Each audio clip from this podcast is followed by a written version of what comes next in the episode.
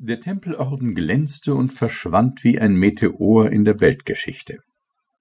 Der Orden der Johanniter lebt schon sein siebentes Jahrhundert, und obgleich der politischen Schaubühne beinahe verschwunden, steht er für den Philosophen der Menschheit für ewige Zeiten als eine merkwürdige Erscheinung da.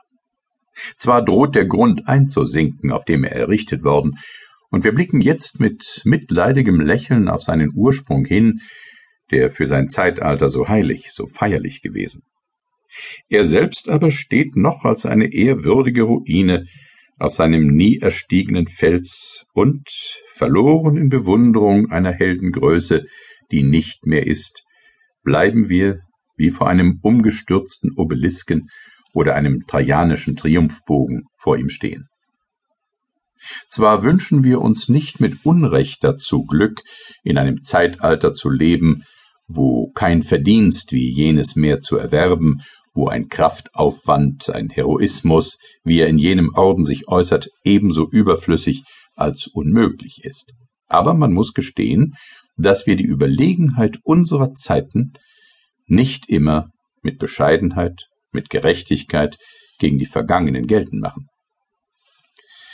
Der verachtende Blick, den wir gewohnt sind auf jene Periode des Aberglaubens, des Fanatismus, der Gedankenknechtschaft zu werfen, verrät weniger den rühmlichen Stolz der sich fühlenden Stärke, als den kleinlichen Triumph der Schwäche, die durch einen ohnmächtigen Spott die Beschämung rächt, die das höhere Verdienst ihr abnötigte. Was wir auch von jenen finstern Jahrhunderten voraus haben mögen, so ist es doch höchstens nur ein vorteilhafter Tausch, auf den wir allenfalls ein Recht haben könnten, stolz zu sein. Der Vorzug hellerer Begriffe, besiegter Vorurteile, gemäßigterer Leidenschaften, freierer Gesinnungen, wenn wir ihn wirklich zu erweisen imstande sind, kostet uns das wichtige Opfer praktischer Tugend, ohne die wir doch unser besseres Wissen kaum für einen Gewinn rechnen können.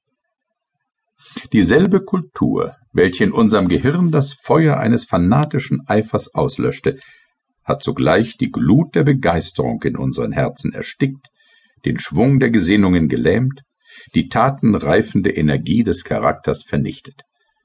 Die Heroen des Mittelalters setzten an einen Wahn, den sie mit Weisheit verwechselten, und eben weil er ihnen Weisheit war, Blut, Leben und Eigentum, so schlecht ihre Vernunft belehrt war, so heldenmäßig gehorchten sie ihren höchsten Gesetzen. Und können wir, ihre verfeinerten Enkel, uns wohl rühmen, dass wir an unsere Weisheit nur halb so viel als sie an ihre Torheit wagen? Was der Verfasser der Einleitung zu nachstehender Geschichte jenem Zeitalter als einen wichtigen Vorzug anrechnet, jene praktische Stärke des Gemüts nämlich, das Teuerste an das Edelste zu setzen und einem bloß idealischen Gut alle Güter der Sinnlichkeit zum Opfer zu bringen, bin ich sehr bereit zu unterschreiben. Derselbe exzentrische Flug der Einbildungskraft, der den Geschichtsschreiber, den kalten Politiker an jenem Zeitalter irre macht, findet an dem Moralphilosophen einen weit billigeren Richter, ja nicht selten vielleicht ein Bewunderer. Mitten unter allen Gräueln, welche ein verfinsterter Glaubenseifer begünstigt und heiligt, unter den abgeschmackten Verirrungen der Superstition entzückt ihn das erhabene Schauspiel einer über alle Sinnenreize siegenden Überzeugung, einer feurig beherzigten Vernunftidee, welche über jedes noch so mächtige Gefühl ihre Herrschaft behauptet. Waren gleich die Zeiten der Kreuzzüge ein langer, trauriger Stillstand in der Kultur, waren sie sogar ein Rückfall der Europäer in die vorige Wildheit, so war die Menschheit doch offenbar ihrer höchsten Würde nie vorher so nahe gewesen, als sie es damals war. Wenn es anders entschieden ist, dass nur die Herrschaft seiner Ideen über seine Gefühle dem Menschen Würde verleiht.